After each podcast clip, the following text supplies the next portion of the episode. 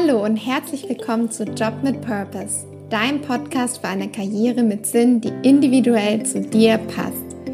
Freue dich auf konkrete Tipps und Inspirationen, wie du deine Karriere und dein Leben so gestalten kannst, dass du morgens gerne aufstehst. Ich bin Alissa und begleite dich als Purposeful Career Coach und Podcast Host auf deinem Weg zu einem Job mit Purpose. Die heutige Podcast-Folge beschäftigt sich mit Lebens- und Arbeitsformen der Zukunft. Es gibt nämlich zwei große Entwicklungen, die unser Leben und Arbeiten enorm beeinflussen werden. Wenn du wissen möchtest, welche Trends das sind und dich, und dich bereits jetzt damit auseinandersetzen, wie du deine Karriere so gestalten kannst, dass du das Beste aus diesen Trends machst, dann bist du heute genau richtig. Denn ich teile drei Impulse mit dir, wie dir die Karriere der Zukunft gelingt und gleichzeitig Spaß macht.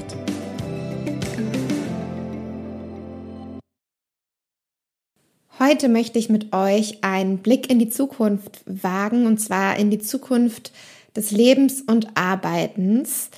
Ähm, denn es gibt zwei große Trends, die unsere Arbeitswelt bereits beeinflussen und noch immer stärker beeinflussen werden.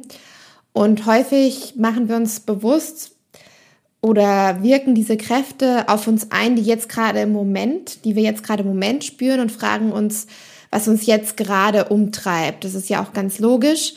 Aber es macht total Sinn, auch mal eine längerfristige Perspektive einzunehmen und zu schauen, was die nächsten Jahre, mit was wir in den nächsten Jahren zu tun bekommen und sich dann auch die Frage zu stellen, wie möchte ich mich eigentlich langfristig aufstellen? Wie möchte ich meine Karriere und mein Leben langfristig gestalten?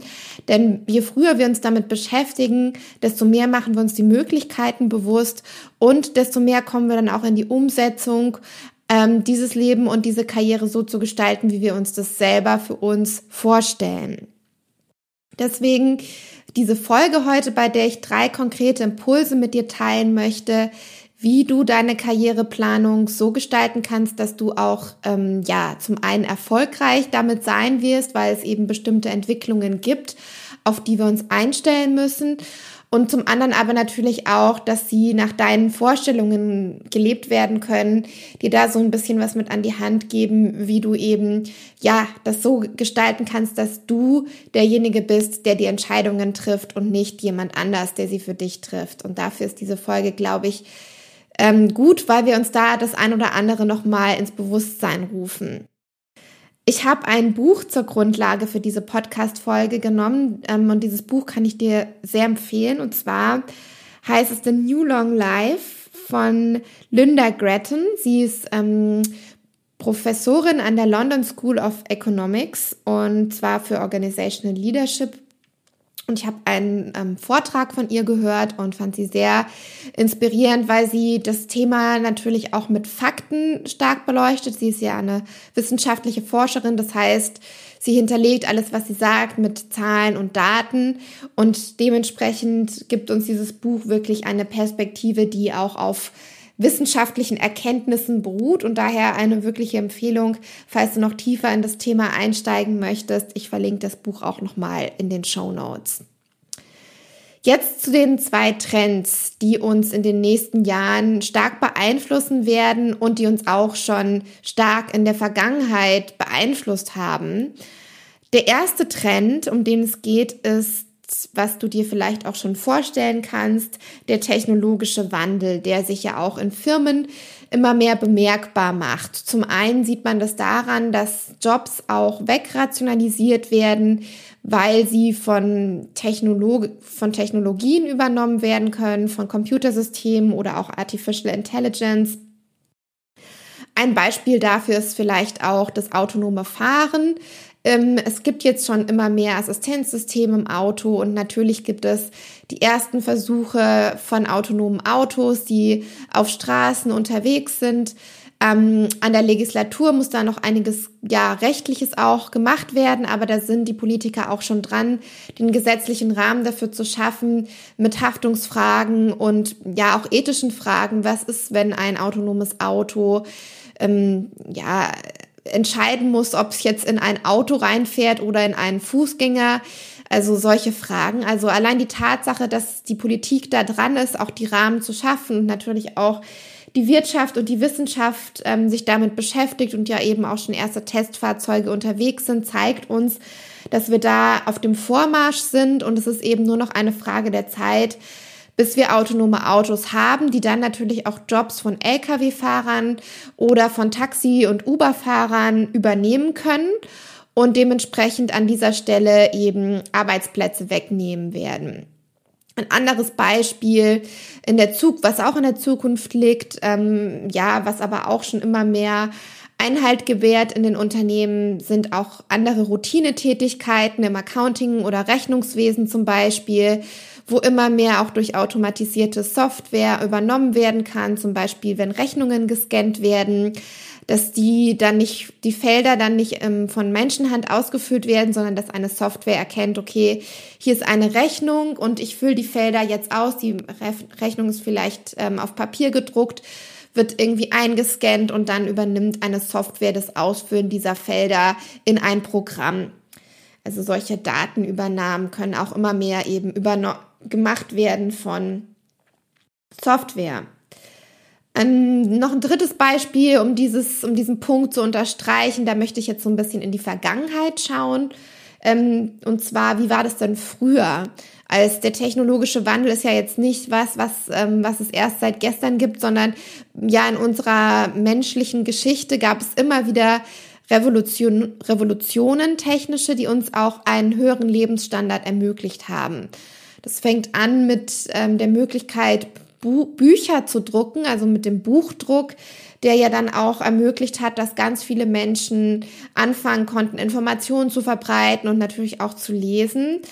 Ähm, und ja, aber natürlich auch mit dem Rad, mit dem Auto, was dann sich immer mehr weiterentwickelt hat, mit dem Flugzeug und ein Beispiel, was da auch mit reinfällt, sind die Geldautomaten, weil es früher eben nicht möglich war, am Automaten Geld zu ziehen. Das musste man in der Bank machen.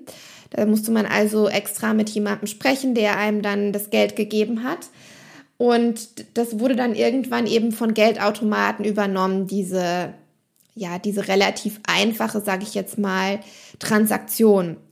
Und dann könnte man sich jetzt eben die Frage stellen, was ist dann mit den ganzen Bankarbeitern passiert, die eben den Menschen dieses Geld ausgezahlt haben. Und diese Bankarbeiter haben einfach andere Aufgaben übernommen. Also das ist natürlich eine Frage dann auch der Möglichkeit, ähm, sozusagen komplexere Aufgaben zu übernehmen und auch der Lernfähigkeit. Aber es war dann gar nicht so, dass die Jobs im großen Maße weggebrochen sind, sondern diese Bankarbeiter haben andere Aufgaben übernommen. Zum Beispiel eben eine individuellere Beratung, was jetzt Anlagen angeht oder auch die Möglichkeit, Upsells zu machen, also vielleicht Versicherungen zu verkaufen, die die Bank anbietet. Das hat dann natürlich erfordert, dass sie eine bessere Ausbildung bekommen haben und auch die Bereitschaft der Menschen, diese anderen Jobs zu übernehmen. Aber es war dann gar nicht so, dass so viele Jobs weggebrochen sind, sondern es war eher so, dass die Jobs anders geworden sind. Und deswegen kann man auch gar nicht genau sagen, ob jetzt die Lkw-Fahrer alle ähm, ja überhaupt keinen Job mehr machen werden, der mit Lkw-Fahren in Verbindung steht, sondern vielleicht wird der Job einfach ein bisschen anders sein. Wir können auch nicht aus der Vergangenheit auf die Zukunft schließen. Die Vergangenheit sagt uns, wie es früher gewesen ist, aber es das heißt nicht, dass es in der Zukunft genauso sein wird. Das heißt, es ist differenziert zu betrachten. Was aber auf jeden Fall eben festzuhalten ist an der Stelle ist, dass ähm, sich unsere Jobs verändern werden und dass ähm, es immer schneller geht, ähm, dass sich unsere Jobs auch ändern. Es wird immer dynamischer und der technologische Wandel hat auf jeden Fall durch diese Möglichkeiten, die dadurch entstehen, einen großen Einfluss auf unsere Arbeitswelt der Zukunft. Es kann uns auf jeden Fall Wohlstand bringen. Ähm, die Menschen haben davon eigentlich langfristig meistens profitiert. Kurzfristig kann es natürlich ähm, ja für die Menschen, die dann eben betroffen sind, sehr unangenehm sein, vielleicht auch mit ja finanziellen Einbüßen verbunden sein. Und da wird es eben drauf ankommen, wie jeder individuell damit umgeht, reagiert und sich dann eben auch aufstellt. Und genau deswegen ist die heutige Folge auch da. Der zweite Trend, den, der uns in der in den kommenden Jahren stark beeinflussen wird, ist unsere steigende Lebenserwartung. Wenn wir uns zum Beispiel jetzt mal die Lebenserwartung von Mädchen anschauen, die jetzt auf die Welt kommen, dann haben sie eine Lebenserwartung von 83,4 Jahren. 2010 lag sie ungefähr bei 82,8 Jahren und 2030 wird sie bei 84,2 Jahren liegen. Also ungefähr alle zehn Jahre steigt die Lebenserwartung um ein Jahr. Das bedeutet also auch, dass sich unsere, ja, unsere, unser Leben einfach verlängert. Wir haben mehr Jahre, wenn alles gut läuft. Wir wissen natürlich nie, wann der Punkt gekommen ist. Ähm, aber grundsätzlich gibt es eine längere Lebenserwartung, mit der wir rechnen können. Und das heißt auch, dass sich wahrscheinlich unser Renteneintrittsalter immer mehr nach hinten verschieben wird, weil sich auch ja anders gar nicht mehr ausgeht, weil wir eben länger dann leben und in diesem längeren Leben auch mehr finanzielle Mittel brauchen, wohnen und essen müssen. Und dementsprechend sieht man ja schon, dass sich das Rentenalter immer mehr nach hinten verschoben hat. Und mit dieser Entwicklung können wir auch weiterhin rechnen. Das heißt, wir haben einfach noch ein viel längeres ja, Lebensalter, mit dem wir rechnen können und was sich natürlich dann auch auf unsere Arbeitszeit auswirkt, dass wir einfach noch viel länger am Ende unseres Lebens arbeiten, als es noch früher der Fall gewesen ist. Und das finde ich auch gar nicht so schlecht.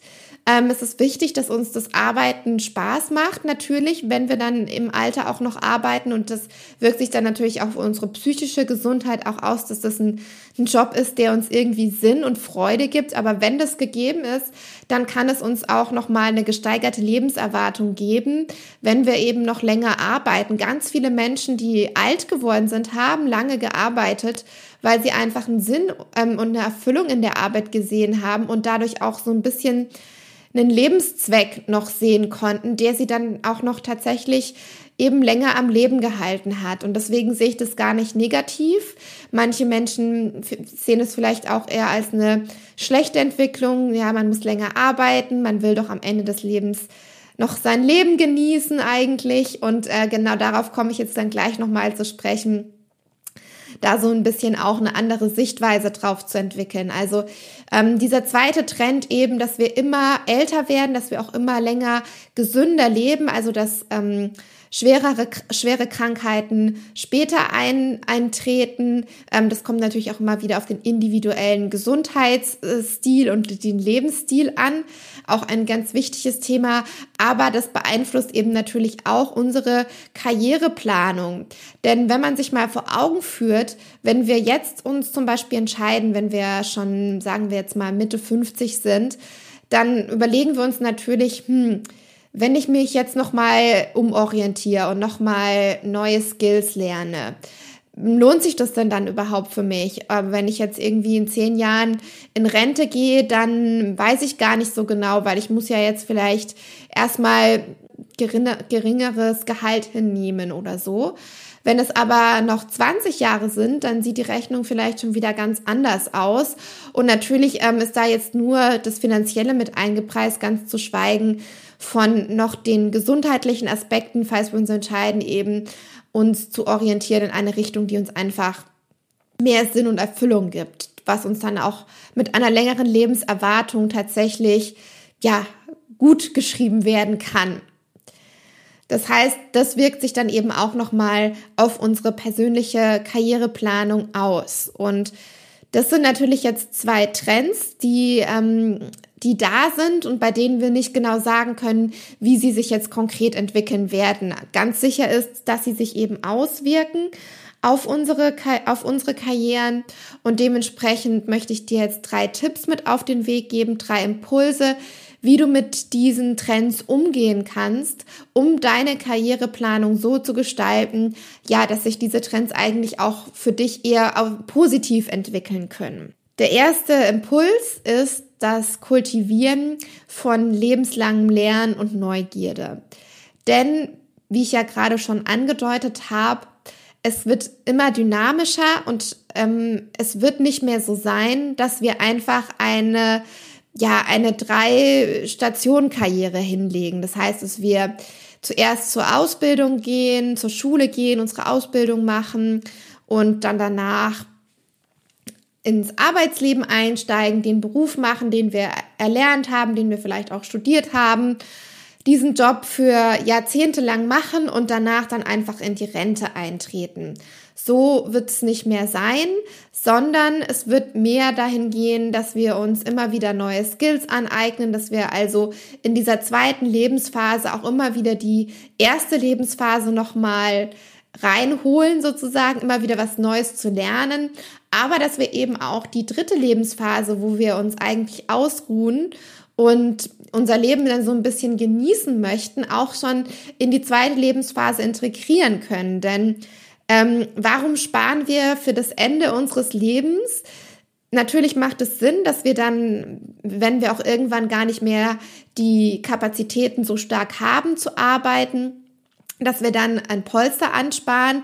Aber warum nehmen wir uns nicht schon in unserer zweiten Lebensphase einen Teil heraus, in dem wir unser Leben genießen, indem wir vielleicht mm, ein Sabbatical mit unseren Kindern machen, die dann vielleicht noch ja mit uns reisen möchten, mit uns Zeit verbringen möchten und dann auch diese Zeit wirklich zu genießen oder eben die Zeit zu nehmen, sich nochmal neue Skills anzueignen, was ja auch häufig, wie eben auch schon gesagt, doch mit finanziellen Einbußen an der einen oder anderen Stelle zumindest kurzfristig verbunden sein kann. Also dieser Punkt ähm, Neugierde und lebenslanges Lernen, aber auch zu sehen, ich muss nicht dieses ähm, Three-Stage, diese drei Stationen immer nur beachten und berücksichtigen, sondern ich kann auch ähm, die erste und die dritte Station mit der zweiten Station verknüpfen und solche verschiedenen Bereiche des Lebens, des Ausprobierens, ähm, des Lernens und des Ausprobierens integrieren. Das heißt also immer wieder neugierig zu sein und auch so eine experimentelle Einstellung einzunehmen. Und dazu gehört eben auch der Tipp 2, den ich dir oder der Impuls 2, den ich dir mitgeben möchte, einen Zukunftsblick einzunehmen. Das habe ich vorhin schon mal angedeutet, dass wir häufig mm, uns davon beeinflussen lassen, was gerade kurzfristig ansteht. Also der nächste Karriereschritt, die Beförderung.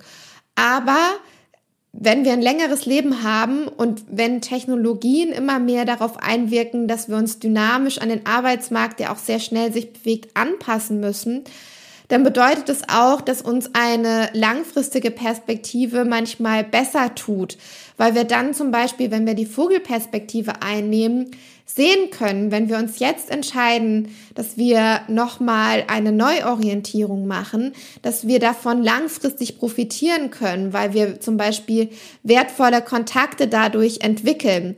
Die sind uns jetzt im Moment noch nicht so bewusst, aber die entwickeln wir dann Schritt für Schritt und die können uns dann in zehn Jahren total hilfreich sein. Nur wenn wir jetzt nur die kurzfristige Perspektive einnehmen und überlegen, hm, da verdiene ich dann mehr Gehalt und bei dem anderen muss ich vielleicht Gehaltseinbüßen einnehmen, aber langfristig könnte sich das genau andersrum auswirken.